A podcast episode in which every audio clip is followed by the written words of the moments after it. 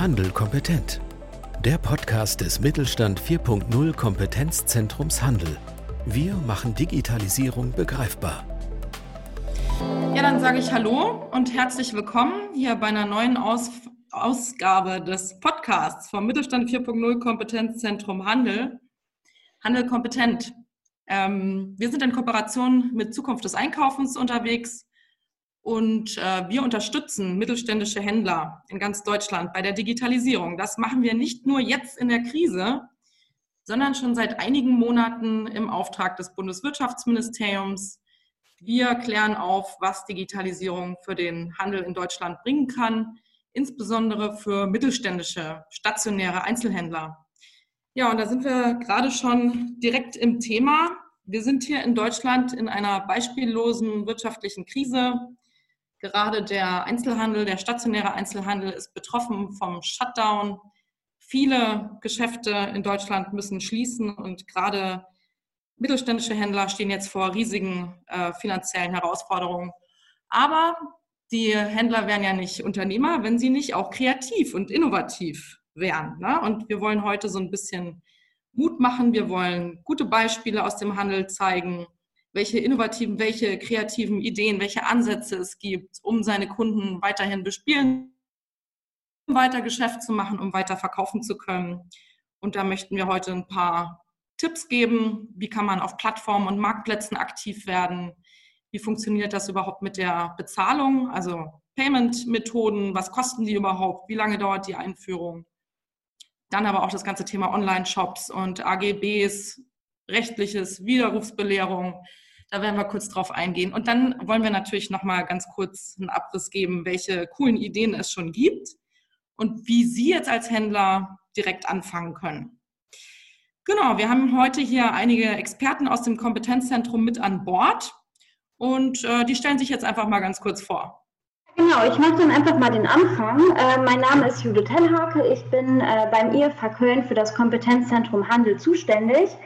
Und ähm, unsere Kernaufgabe ist dabei, klassischen Transfer zu leisten. Also wir entwickeln Informationsbroschüren und setzen Informationsveranstaltungen für sie um und äh, bedienen dabei ganz verschiedene Themen, darunter zum Beispiel auch das Thema Plattform und Marktplätze. Und dafür habe ich heute meine Kollegin Marlene Schmelter dabei.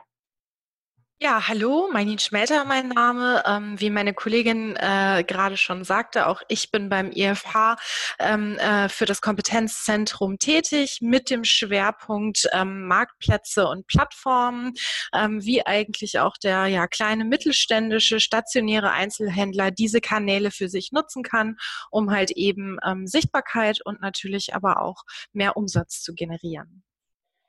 Ja, mein Name ist Holger Seiden. Schwarz. Ich äh, bin Research Director bei EW Research und Mitarbeiter im Mittelstand für Nullkompetenzzentrum Einzelhandel. Ich beschäftige mich beim IBI seit vielen Jahren mit den Themen E-Commerce und Payment unter anderem. Ja, Vladi vom EHI. ja, hallo. Ja, genau. Ich stelle mich auch vor. Ich heiße Vladislava Dubinina und arbeite bei EHI und bin ebenfalls ein Teil des Kompetenzzentrums Handel ähm, unsere Themen beinhalten äh, zum Beispiel CRM, aber auch das Thema Payment. Ähm, wir organisieren auch äh, Veranstaltungen. Die letzte Veranstaltung war zum Beispiel auf der Euroshop. Und es gibt auch ähm, Erlebnistouren, äh, die wir machen, äh, die man zum Beispiel in Köln besichtigen kann bei GS1. Frank, ja, du auch gut. sagen? Genau. Ich jetzt vor Frank Rehmer auch vom Kompetenzzentrum Handel und zugleich auch noch von Zukunft des Einkaufens. Mit dem Podcast partnern wir ja heute diese Serie. So, und mir ist aufgefallen, ich habe mich gar nicht vorgestellt. Mein Name ist Marilyn Repp. Ich bin Projektleiterin beim Handelsverband Deutschland, denn der Handelsverband leitet äh, das Kompetenzzentrum Handel. Ja, ich würde sagen, dann steigen wir gleich mal ein. Äh, das Thema Plattform und Marktplätze ist natürlich nicht nur für Online-Händler interessant, sondern auch für stationäre Händler. Viele sind da schon aktiv. Und das IFH bietet da jetzt so einen kleinen Überblick, welche Plattformen gibt es, welche Marktplätze und was macht für, für wen Sinn. Äh, genau, ähm, ich mache jetzt mal kurz die Vorbereitung für meine Kollegin. Und zwar, ähm, ja, das Thema Plattform, vor allem digitale Plattformen, ist natürlich ein Trendthema, das es auch vor Corona schon gab, weil es insbesondere für Kleine auch die Möglichkeit bietet, überhaupt erstmal Sichtbarkeit im Netz zu schaffen oder äh, im anderen Fall eben auch Abverkäufe zu generieren. Und ähm, diesem Thema haben wir ein Infoblatt für Sie aufbereitet, das auch in Kürze auf unserer Website zur Verfügung stehen wird. Wir verlinken das Ganze natürlich auch in unseren Show Notes. Und ähm, wenn Sie sich darüber informieren möchten, was Plattformen eigentlich sind, dann finden Sie ebenso auf unserer Website auch ein Informationsvideo dazu, das ebenso meine Kollegin auf die Beine gestellt hat, zusammen mit ihrem Team.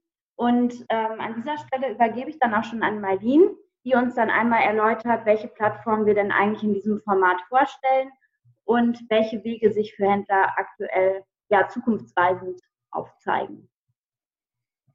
Ja, lieben Dank, Judith. Ähm, genau, wir haben äh, für Sie ähm, recht kurz ein Infoblatt aufgesetzt äh, zu diesem ganzen Thema Plattformen und Marktplätze, weil äh, natürlich da draußen in dem ganzen Dschungel und von Anbietern man manchmal ganz gerne den Überblick verlieren kann.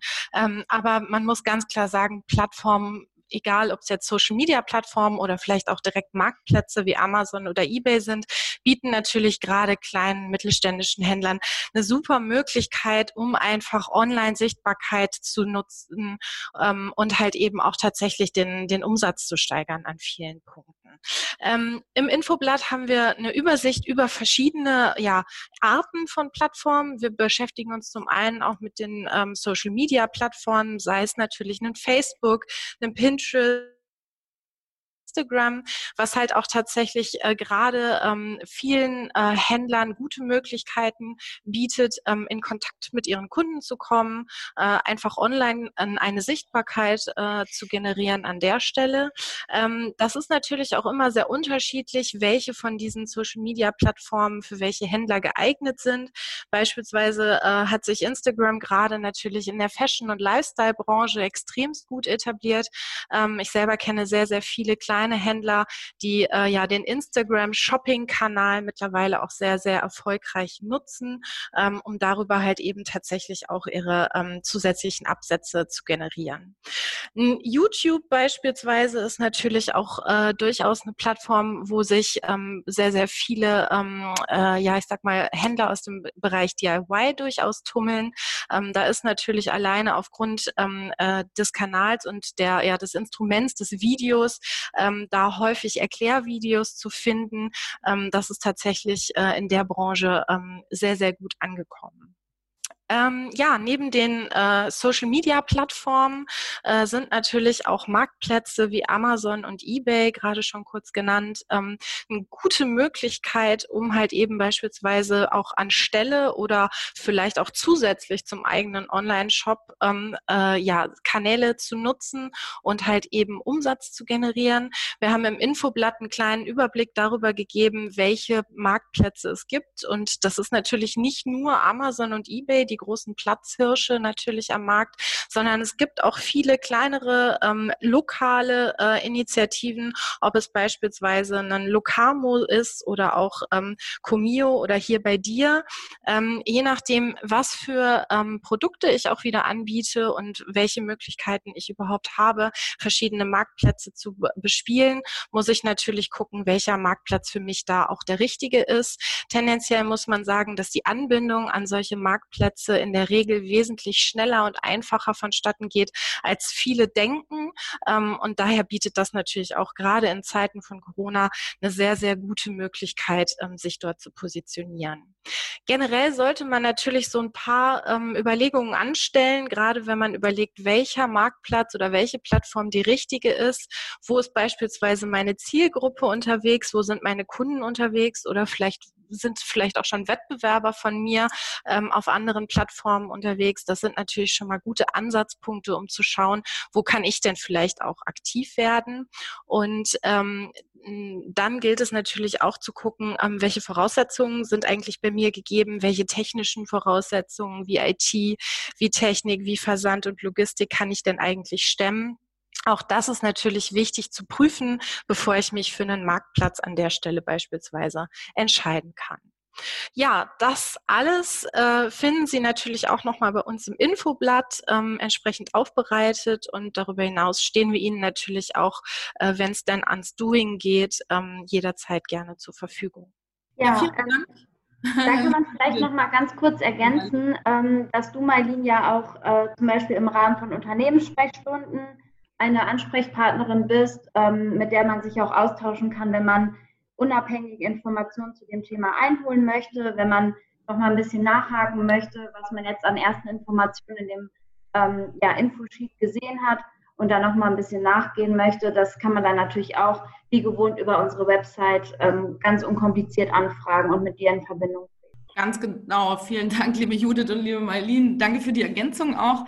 Ähm, wir haben als Kompetenzzentrum ja auch Unternehmenssprechstunden. Also falls Sie da draußen nochmal konkrete, explizite Fragen zu Ihrem Business haben, kommen Sie auf uns zu, kommen Sie auf unsere Website. Da können Sie auch eine Unternehmenssprechstunde buchen und mit unseren Experten direkt in Kontakt treten. So, und jetzt stellen wir uns mal vor, wir sind jetzt schon auf Amazon und auf eBay aktiv mit unseren Produkten. Wie funktioniert denn das jetzt mit dem ganzen Bezahlverfahren? Also welche gibt es denn da? Was sind da die Kosten? Wie lange dauert die Einführung? Das ganze Thema Online-Payment stellt äh, gerade viele kleinere auch vor Herausforderungen. Und lieber Holger, du wirst uns jetzt mal kurz zusammenfassen, ähm, genau, so einen kleinen Überblick bieten und äh, ein paar Tipps mit an die Hand geben. Genau, also das Thema Online-Payment ist sicher nicht das erste Thema, das in diesen Tagen im Mittelpunkt steht. Aber wenn man jetzt entscheidet, wie es weitergehen soll, äh, ob man vielleicht über Online-Kanäle seine Waren und Dienstleistungen weiter anbieten kann, dann ist es natürlich auch ein Thema, an das man herangehen muss. Ich gehe jetzt davon aus, dass die Händler noch keinen Online-Shop haben, weil wenn man einen Online-Shop hat, hat man sich mit diesem Thema Online-Payment natürlich beschäftigt. Auch über Plattformen gibt es Lösungen. Ähm, was wichtig ist, ist, dass man den Kunden eine einfache Möglichkeit zum Bezahlen gibt, die der Kunde auch kennt. Äh, wichtig ist auch, dass die Kosten in einem überschaubaren Rahmen sich verhalten und ein weiterer Punkt ist natürlich auch das Risiko. Das ist so dieser Bewertungsrahmen, in dem man sich immer bewegt, dieser, dieser Dreiklang, was akzeptiert der Kunde für ein Bezahlverfahren, was kostet es und mit welchem Sicherheitsgrad äh, kann man denn das Geld vereinnahmen. Ich habe mir jetzt insbesondere drei verschiedene Zahlungsmethoden herausgesucht, die ich denke, dass für diesen Einsatz, für diesen Einsatzzweck besonders geeignet sind. Es gibt natürlich eine ganz Unmenge an Bezahlverfahren, äh, die sicher auch in Online-Shops eingesetzt werden. Ich habe mir jetzt wirklich drei rausgesucht, die ich glaube, dass gut einsetzbar sind.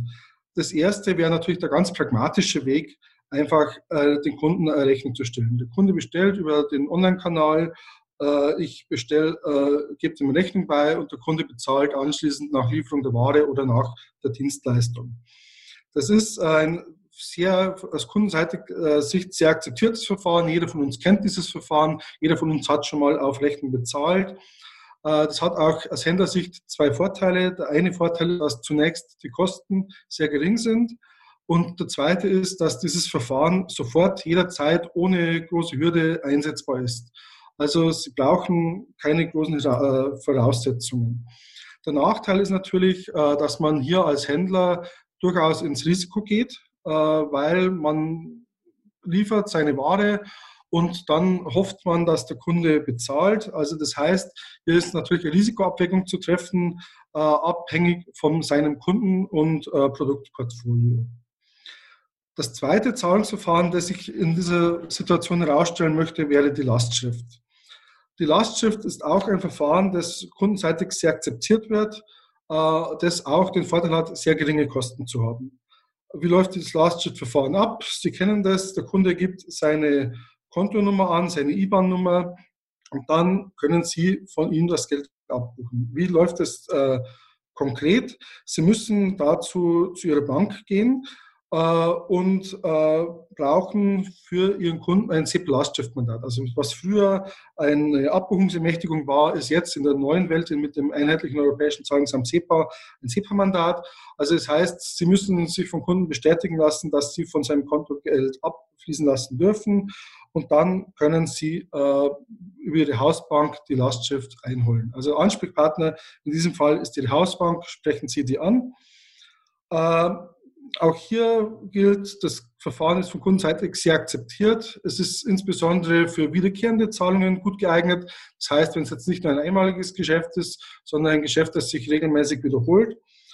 Ähm, der Kunde kann rein theoretisch acht Wochen lang die Zahlung zurückholen. Rein praktisch macht es kaum ein Kunde. Also die Lastschrift ist auf jeden Fall ein relativ sicheres Verfahren, was das, das Einbehalten des Geldes angeht. Als drittes Verfahren möchte ich noch PayPal erwähnen. PayPal ist, äh, man kann sagen, der Standard bei Online-Bezahlverfahren. Äh, es ist auch sicher, wenn ein Kunde online bestellt, häufig das erste Bezahlverfahren, das er wählt, nachdem er sucht. Ähm, was für Sie als Händler jetzt äh, wichtig ist zu wissen, es ist nicht kompliziert, PayPal einzubinden. Sie müssen dazu auch nicht eine Dienstleister beauftragen, Sie können das selbst machen. Was ist die Voraussetzung? Sie brauchen zunächst ein Geschäftskonto von PayPal. Das können Sie äh, bei PayPal direkt öffnen, falls Sie es noch nicht haben. Äh, Sie werden da eine kleine Identitätsprüfung durchlaufen, aber nach wenigen Tagen wird das freigeschaltet sein. Danach müssen Sie PayPal bei sich auf Ihrer Plattform auf der Webseite integrieren. Man kann da zum Beispiel einen Zahlungsbutton einfügen. Das ist nicht kompliziert. Es geht jetzt hier an dieser Stelle ein bisschen äh, zu weit, zu erklären, wie das genau funktioniert. Da gibt es tolle Anleitungen auf der Seite von PayPal. Ähm, der Nachteil aus Ihrer Sicht, aus Händlersicht, ist, sind leider die Kosten.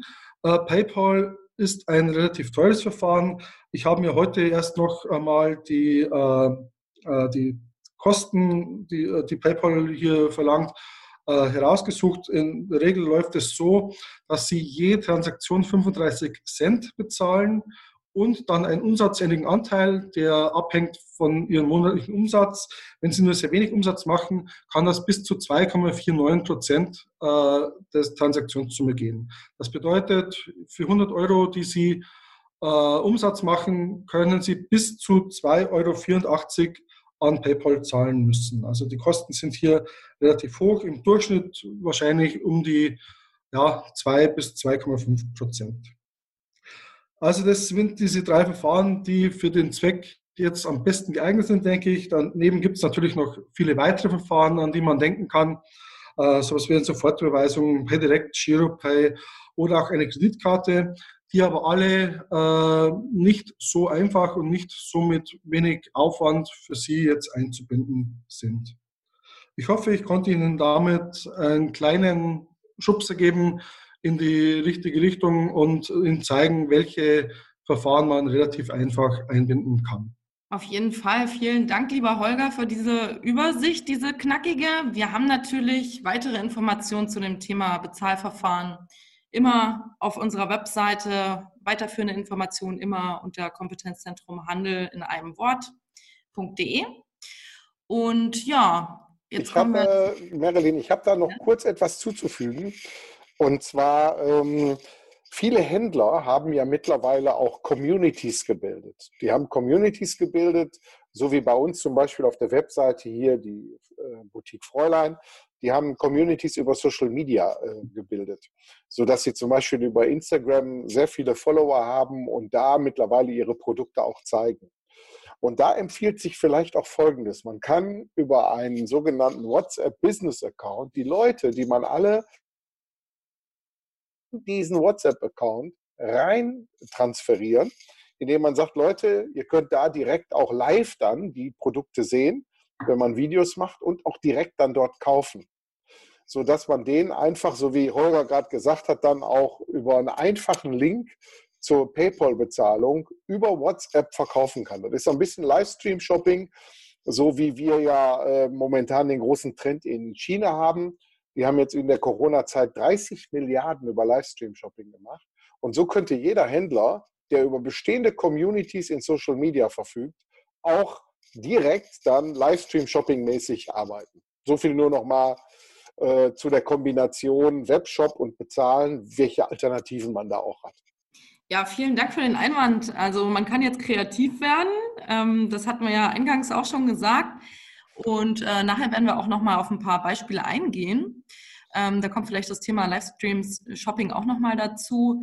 Ähm, jetzt stellen sich aber an der Stelle oftmals ähm, viele Händler die Frage, wie ist denn das rechtlich? Wie ist denn das mit den AGBs der Widerrufsbelehrung? Datenschutz, Impressum. Und äh, auch da möchten wir einen kleinen Überblick geben. Haben Sie keine Angst davor?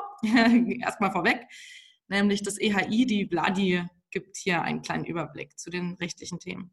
Genau, danke Merlin für die Überleitung. Ja, die Online-Shops gewinnen vor allem äh, in der jetzigen Zeit an Beliebtheit. Und wenn Sie als Händler gerade dabei sind, einen Online-Shop zu erstellen, dürfen bestimmte Informationen nicht fehlen. Ähm, zum Beispiel die Rubrik Impressum. Äh, diese sollte leicht auffindbar sein mit einem Mausklick. Und ähm, dort soll der Anbietername und die Rechtsform enthalten sein, sowie die Anschrift ähm, ja, und die E-Mail-Adresse. Ähm, eine weitere Rubrik und auch die wichtigste sind die allgemeinen Geschäftsbedingungen. Auch diese sollte leicht auffindbar sein und ähm, da soll auf jeden Fall auch die Anbieterkennzeichnung enthalten sein, die ich äh, vorhin erwähnt habe, mit den dazugehörigen Informationen. Was auf jeden Fall nicht fehlen darf, ist ähm, die Information, wann der Vertrag zustande kommt, also der Zeitpunkt äh, des Vertragsschlusses zum Beispiel durch ähm, das Betätigen des Kaufbuttons oder durch die Zusendung der Ware. Und ähm, ein weiterer wichtiger Punkt ähm, ist der Hinweis auf die 14-tägige äh, Widerrufs, äh, also auf das 14-tägige Widerrufsrecht. Ähm, darunter soll natürlich auch die Widerrufserklärung ähm, entsprechend gekennzeichnet auch aufgeführt werden am besten dann in Fettschrift oder irgendwie mit Hintergrund hinterlegt, äh, so dass sie sich auch äh, vom Rest des Textes auch abhebt.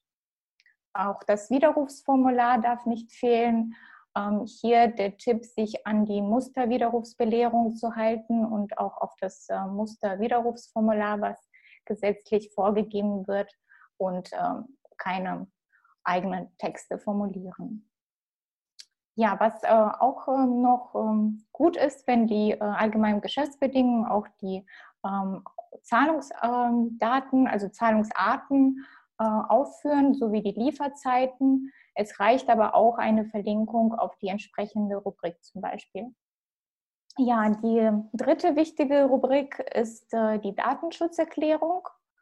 Ähm, laut äh, DSGVO soll der Kunde äh, darüber informiert werden, welche Daten erhoben werden, ähm, dass die verarbeitet werden und zu welchem Zweck. Es soll auch zum Beispiel auch die äh, Speicherdauer äh, genannt werden und auch die Information, dass der Kunde das Recht hat, seine Daten zu ähm, berichtigen oder zu löschen. Auch ähm, die entsprechenden Kontaktmöglichkeiten sollen angegeben werden mit der Adresse und der Telefonnummer. Ich äh, möchte auch gerne zum Bestellvorgang auch äh, was sagen, und zwar zu den Produktinformationsseiten. Ähm, da sollten die Preise und die Preisbestandteile auch vollständig erwähnt werden, wie zum Beispiel, dass die Preise ähm, die Mehrwertsteuer enthalten und das fallen. Äh, hier kann auch ähm, entsprechend ein Link angefügt sein zu der Seite mit den Versandkosten. Ähm, es darf auch äh, der Hinweis auf die Lieferzeit nicht fehlen, zum Beispiel, dass die Lieferung innerhalb von x bis y Tagen erfolgt. Ähm, was auch noch wichtig ist, ist die letzte Bestellseite. Hier soll eine Möglichkeit gegeben werden, dass der Kunde seine Daten korrigieren kann. Und ähm, was ganz wichtig ist, ist natürlich der Hinweis auf das 14-tägige Widerrufsrecht. Auch das sollte irgendwie fett gekennzeichnet werden oder irgendwie hervorgehoben werden. Und ähm, die aktive Zustimmung ähm, der Kenntnisnahme der allgemeinen Geschäftsbedingungen ähm, sollte am besten durch die Checkbox erfolgen. Die Checkbox am besten auch nicht, ähm, äh, also nicht schon vorgefüllt sein, sondern wirklich eine aktive Zustimmung durch das Betätigen der Checkbox. Ähm, darunter sollen sich auch die Pflichtinformationen, sprich der elektronische Warenkorb befinden, ähm, mit der Artikelbezeichnung, Menge, Gesamtwert ähm, ja, und den dazugehörigen Informationen zu dem Artikel, die man dann in den Warenkorb gelegt hat. Und äh, als abschließendes Element ist dann der Kaufbutton. Und da sollte man auch auf die richtige Bezeichnung achten, wie zum Beispiel kostenpflichtig bestellen oder kaufen. Ähm, eine falsche Bezeichnung wäre zum Beispiel jetzt kaufen. Und ähm, nachdem man auf den Button geklickt hat, soll natürlich dann auch eine Bestätigung per Mail an den Kunden verschickt werden.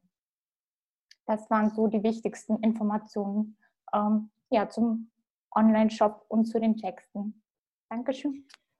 Ja, liebe Vladi, vielen Dank für diesen Überblick. Natürlich muss man sich auch durch äh, solche trockenen Sachen äh, durchwühlen, sage ich mal. Das gehört auch dazu, um das alles rechtlich wasserdicht gestalten zu können.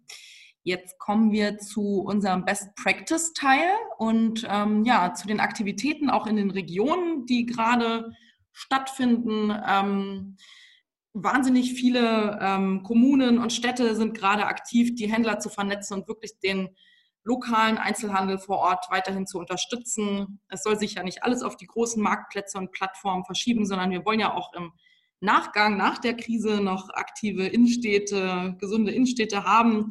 Und äh, lieber Frank, du hast da mal ein paar Aktivitäten und Aktionen und äh, Initiativen zusammengesammelt, die uns gerade ins Auge gestochen sind. Was ist dir denn da so aufgefallen? Ja, zuerst mal äh, gibt es diese LinkedIn-Gruppe, die von Markus Diekmann ins Leben gerufen wurde. Markus Diekmann ist der CEO von Rose Bikes. Und zwar Händler helfen Händlern. Das ist eine LinkedIn-Gruppe, die auch von wirklich ganz, ganz vielen ähm, Initiativen mit unterstützt wird und natürlich dann dementsprechend auch geteilt wird. Und ähm, da wird zum Beispiel erklärt, wie Händler untereinander ihre Erfahrungen teilen können und ihre Best Practice dementsprechend auch zeigen können. Kann ich echt empfehlen. Äh, der Link ist natürlich hier wieder in den Show Notes. Ja, und dann kann ich immer empfehlen, auch mal auf lokale Stadtportale zu schauen. Die viele Städte haben entweder durch irgendwelche lokalen Verlage oder durch irgendwelche anderen Initiativen der Wirtschaftsförderung oder des City Managements lokale Portale, in denen Händler dann einen eigenen Auftritt äh, bekommen können und dort auch natürlich dann zeigen, wie, welche Produkte sie letztendlich im Portfolio haben. Und äh, viele Menschen sind gerade dabei und wollen ihre lokalen Händler unterstützen und gucken natürlich immer zuerst auf diese Portale, ob da etwas zu finden ist. Ich kann echt nur empfehlen, da drauf zu gehen. Es gibt solche Beispiele von Hilden, von Uelzen. Ich packe das auch mal in die Shownotes hier rein, damit man versteht, was man da machen kann. Also wirklich da, man sieht gerade eine ganz, ganz große Solidaritätswelle der Bürger mit ihren lokalen Händlern. Habe ich in Deutschland in den letzten Jahren so noch nie gesehen. Ist klar, wir hatten auch so eine Krise noch nie. Aber die sorgt dafür, dass die Menschen mehr zusammenrücken und man hat auf einmal mehr Drive da drin als in jeder äh, Buy-Local-Initiative oder welche vergleichbaren auch auch immer da gab bis jetzt. Also, äh, wie gesagt, in die Shownotes gucken und Marilyn, ja, jetzt wieder zurück an dich. Ja, vielen Dank, lieber Frank. Also auch da äh, vernetzen Sie sich vor Ort, gucken Sie, was sich tut bei Ihnen äh, in der Gemeinde, in der Stadt. Ähm, jetzt möchte ich nochmal auf zwei Beispiele von Händlerinnen eingehen, die wirklich schon richtig cool und aktiv unterwegs sind und das auch sehr erfolgreich. Und zwar im Bereich Fashion, im Bereich Mode. Dort bietet es sich ja besonders an, wenn man schon eine Community, eine ja, Zielgruppe aufgebaut hat in den sozialen Medien, kann man da seine Neuzugänge, seine Mode auch äh, ganz besonders gut zeigen und das dann natürlich auch online verkaufen und versenden. Ne? Und ähm, da habe ich mal ähm, mir angeguckt, was ähm, die Simona Liebner macht. Ähm, die Simona Liebner begleiten wir als Kompetenzzentrum ja schon einige Zeit. Sie hat drei Fashion Stores, äh, Boutiquen in NRW in der Nähe von Düsseldorf, nämlich Fräulein Mode und Wohnen. Und ähm, ich folge ihr jetzt seit ein paar Tagen bei Instagram und es macht total Spaß. Also sie macht ganz aktiv ähm, Instagram Stories, wo sie also ihre Neuzugänge und ihre Kombinationen zeigt. Zuletzt hat sie ein paar Haarbänder gezeigt, äh, die sie dann in Kombination mit anderen Teilen ähm, präsentiert. Und äh, da kann man natürlich sofort in den Stories, äh, das geht übrigens nicht nur bei Instagram, sondern eben auch bei WhatsApp oder bei Facebook, da kann man dann sofort darauf antworten und sagen, hier, das möchte ich gerne haben, kannst du mir das zuschicken? Und äh, so hat man zumindest schon mal ein bisschen was verkauft. Ähm, ein anderes äh, Beispiel, was ich noch richtig cool fand, war ein Kinderschuhladen in Köln. Der heißt Girls and Boys von der Marion Kappes. Und ähm, sie hat also, sie macht das ganz äh, schlau und macht ähm, ja also online quasi eine Übermittlung der Kinderschuhgrößen. Und ähm, dort kann man also den Kinderfuß einfach abzeichnen auf einem Blatt Papier, macht ein Foto davon, schickt es an den Laden und dann kann man da ein paar Vorschläge bekommen von der Marion und äh, direkt auch online ähm, die Schuhe kaufen für seine Kinder. Also das sind so ein paar nette Beispiele, informieren Sie sich auf unserer Website Kompetenzzentrum Handel. Da gibt es noch ganz viele andere Beispiele, nicht nur aus dem Bereich Mode, sondern auch im Bereich Buchhandel haben wir ein paar Beispiele zusammengetragen. Ganz wichtig, werden Sie aktiv, machen Sie was, seien Sie Unternehmer, auch wenn es schief geht, besser als nichts zu tun und äh, bleiben Sie informiert, vor allem beim Kompetenzzentrum. Wir zeigen Beispiele. Äh, bei uns gibt, wird es in Zukunft verstärkt auch Webinare zu den verschiedenen Themen. Ähm, bleiben Sie informiert und bis zum nächsten Mal. Tschüss. Tschüss zusammen. Mit Mittelstand Digital unterstützt das Bundesministerium für Wirtschaft und Energie die Digitalisierung in kleinen und mittleren Unternehmen und dem Handwerk. Weitere Informationen finden Sie auf unserer Webseite unter www.kompetenzzentrumhandel.de und auf www.mittelstand-digital.de.